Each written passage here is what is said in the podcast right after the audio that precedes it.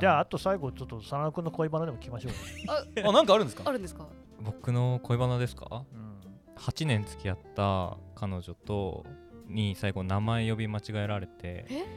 別れたんですけど僕 えー、は何それどう生きていけばいいですか ちなみにいつそうのいつの話 ですかいつそのれ話初初耳なんだけ最 ど近いつのいや話いやちょっと数年前のあ話あでえそれってつまり担当直に聞くと浮気されてたってことですかうーまああの結論言うとその後その名前を呼び間違えた人と結婚してますうわ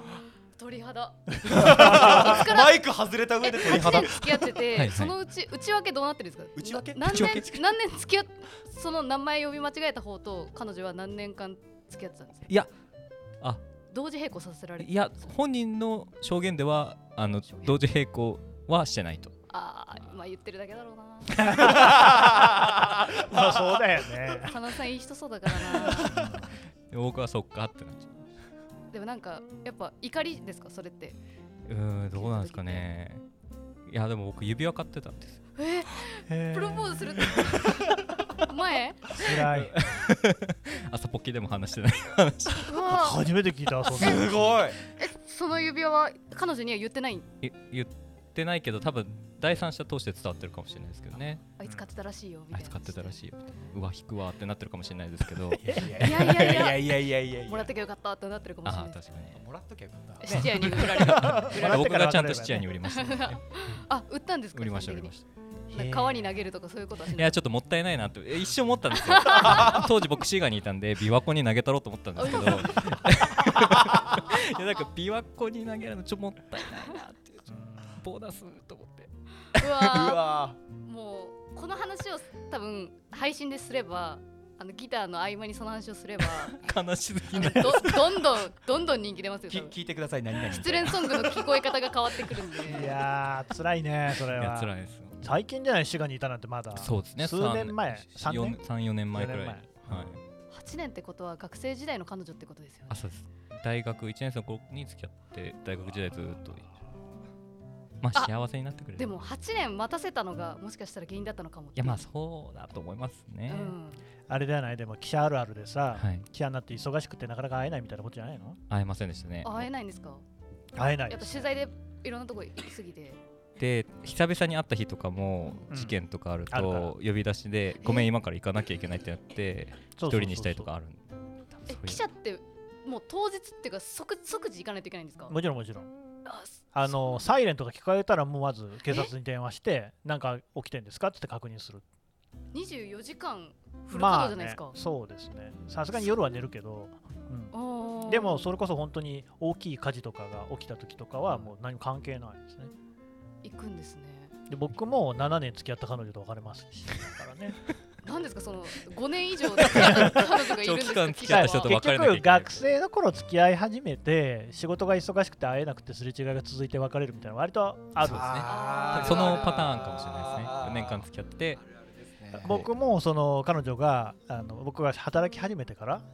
栃木県でね初日だったんですけど泊まりに来たんですよねしたらその夜の11時に消防車のサイレンが鳴ってたんで何ですかって聞いたらえー宇都宮の宝石店から火が出てるって話でとりあえず現場行くんですよで写真撮って、うんそしたらあのそこにねあの知り合いの消防団員の人がいて、神田君まだ帰んない方がいいよって言われたんですよねあどうしたんですかって言ったらなんか中で人が死んでるみたいだからって言われてしたら何のことはないですね、えー宝石店が襲われて、えー6人、ね、女性店員ばかり6人が放火で焼き殺されて1億4000万円分の宝石類を奪って男が逃げたっていうそういう事件だったんですよねわーとんでもないタイミング帰ってこれないじゃないですそかうですね、うん、まあだから彼女は 僕は電話することもできなかったんで翌日うん翌日帰ったらもうねいなかったですよね洗濯物だけが畳まれていたっていうですね畳んでくれてる そうなんですよ優しいそうそうまあでも結局ね別れてるわけなんでそこではときめもの経験が生きなかったです ねその選択肢ないですなねいから逆に家ないいやもうとまイずベント発生ですもんね時事々ね家事起きないですからうね、ん、大火事発生ないから そっかえ残念じゃあそれちょっと踏み込んだこと聞きたいんですけどどうぞ神田さんは結婚できたのは相手の女性の方がなんかそういう特殊な訓練を受けたから特殊なそういうメンタルとかのそうそうそう特そ殊うな訓練をえっ、とね受けてますねえ同じ記者とか、妻そおうー鋭い記者うんそうですねテレビ局の局員だったんですよあーでその時は記者でしたねで交流人事で朝日新聞に来ていてということですいやそこ気になるんですけどね何ということでえどうやって仲良くなるんだろうっていうあー別にね後輩なんですよね年も5つ離れてるんでへーだから僕から見るとですねその同じ持ち場を回っていてもだいぶ下の子なんで教えてあげる立場なんですけどもそんな接点別になかったんですけど、うんうんやっぱりなんかその1年、1年なんですよ、交流人事はね。で、朝日新聞からもう、ね、出ますっていうね、元の会社に帰りますっていうことになったときに、あ俺、この子話したくないなって思ったんですなんかスイッチ入ったなと思ったらピッと。よそこで、まあ僕からやっぱり切り出したわけですよね。おおおーーいいですね選択肢がじゃあやっぱ業界人がいいかもしれないですね業界業同界じ業界の人、のねそうですねいや、でも多いよね。まああ多いですそうよなんね社内とか同業他社、すごく多いですね。多いですえなんか禁止とかないんですか職場恋愛禁止とかないない、何 それ。いやわかんないです けど AKB じゃゃねえんだ から。なんか新聞社に対するイメージが全く身近じゃなさすぎてわかんないんですあー全くゼロの。そうそうそうそうでもね、すごいいいいとこついてくんな、さすがだと思ったのは、はい確かにこちらの事情が分かんない人とはなかなかね、結婚しにくいかもしれない。想像力が働かないかいやら、そうだと思いますうん、逆もしっかりだと思う。女性記者と結婚する場合に、意味分かんないと思いますよ。夜中出ていくし、帰りそもそも遅いし、あと仕事の付き合いで酒も飲まなきゃいけないとかもあるし、いまだにありますあります。全然ありますよ。あそうなんですねうん、で、朝回り、夜回り、朝回りみたいなのもあるし、えうん、パトロールじゃないですかそれパトロールではないんですけじゃどないん、ですやっぱりその役所とかではなかなか本音を聞けない人にお家の前とかで待っていてお話を聞くみたいなねそういうのもやりますから、まあ、コロナで今最近あんまやってないらしいですけど、はいそうそうそれは男女別に関係ないですから、ね、あそうなんですねうん神田さんからもメールで、うんあのちょこちょこあのなんか右翼の人がうん結構大変だったよねとか、はいはいあメールじゃないですねあそぽきでも一言だけポロって出ることが何回かあるのが気になって、うん、うんうん、え新聞最近社内来でない事件多くねみたいなああいやまあ最近はねい本当にないんですよねだから昔昔ですよねその右翼の大物みたいな人があの抗議があるとかって言って会社に来てそこをその場でね自死を遂げたっていうような事件はありましたね、すごいなと思ってうん、そんなことだって別に右翼の外旋者とかしょっちゅうね会社の前にいて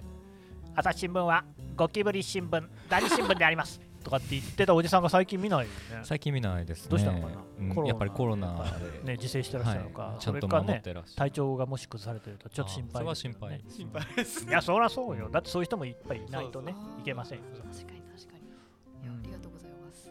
別にそんなの あんまり大した話じゃないんだいけやどなん かすげえなと思ってただのなんか私はクレーマー対応とあかーとちょっとかぶるところあるんですけど、まあ、レベルが違う度合いがすごすぎるんで、クレームももちろんねあの特に地方なんかにいると、はいそのありましたね東京本社にはお客様センターっていう特、ね、専用の部署があるんですけども、地方総局の場合は、やっぱり記者が電話、そういうのも、クレーム電話も受けるんですよ、うん総局にかかってきたやつはね。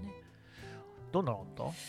クレームですかクレームとか、あーまクレーあ、ムちょっと変わった人からの電話はよくあるあよー変わねっ。た人からの電話で言うとかかってきたの出たらあの北の逆側はなんだっけって言わ れてうーん南ですって言ったらそうかガチャンって切 れていやあれさなんだっていうなんか結構そういうのとかこのまあ、あるよね。漢字の読み方が分かんないとかええ結構そういうのとかなんかそうなんですね何でもかそん な神田さんもなんかあったですかそういういろいろある、変なわったんかその、ね、女性、ちょっと高齢かなっていう感じの女性の声で電話がかかって、私ね、自転車乗ってたの、そしたら、幼稚園児が道を塞いでて、通れないのよ、歩道が。あの自転車は一応車両なので道路運送車両法上もです ね道交法上もあの本来は車道を通るべきですしそもそも園児の皆さんが歩道を通ってること自体は何の問題もないんじゃ何言ってるのあなた私はねそんなこと言ってるんじゃないのよ私が自転車を乗ってるのだからねどかなきゃいけないでしょえーとですねみたいなことはあっうわーすごいですすごいね対応の対応できるかって幅広すぎる無理だオールじゃん俺じゃないバイトだとなんかここら辺だと100均どこあるとかそういうあーうちの店関係ねえじゃんみたいなやつはあるんですけどそのレベルはちょっとあとだから記事へのクレームで言うと、はい例えば僕は、えー、と名古屋報道センターっていうところにいたことがあって名古屋市の市長は川村隆さんっていうちょっと変わった人なんですよ、はいはいはで川村さんの記事を書いた翌日になると何なんだお前の新聞は川村隆を褒めるのかっていう電話とどうして川村さんをいじめるんだっていう電話の両方がかかって くる同じ記事を見てるのにへ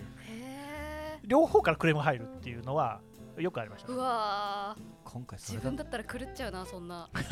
いや人まの意見に左あ右いろんな方がいらっしゃるってことであーそうなんですねでもうそれはあのどう佐野君とかどういう風にしてたのいやあのしっかり受け止めますっていうことをお伝えして まあどちらの意見もなるほどみたいな感じでちゃんと聞いた上で分かりましたみたいなはいちゃんと議論させていただきますということで、うん、そうなんでね強引に切ると怒っちゃってまたかけてくるから、まあ話をちゃんと聞いてあげるのが一番いいですね、うんあーであとなんか反論とかしない反論はしない、うんあーなるほどそこは同じですね接客ああやっぱり否定しない最後まで否定しないのは大事だねうんうんうんそうですよねって言ってまあ皆さん結構そういうことをねいろんな職場でやってんじゃないですかなるほど、なんかはなんかあれですねちょっとだけ身近に感じられたような気がしますはい まあ大した仕事じゃないですよ別にいや大した仕事に見えるんですよあーやっぱそうですか、はいなのであのすごいありがたいお話ありがとうございました何よかったの 何よかったのかなこれでよよかったんじゃないですか、ね、よかったかねは、はいい はい、あとは自分であのぐちゃぐちゃやっていい感じに丸めますはいはいはい、ありがとうございましたありがとうございましたありがとうございました。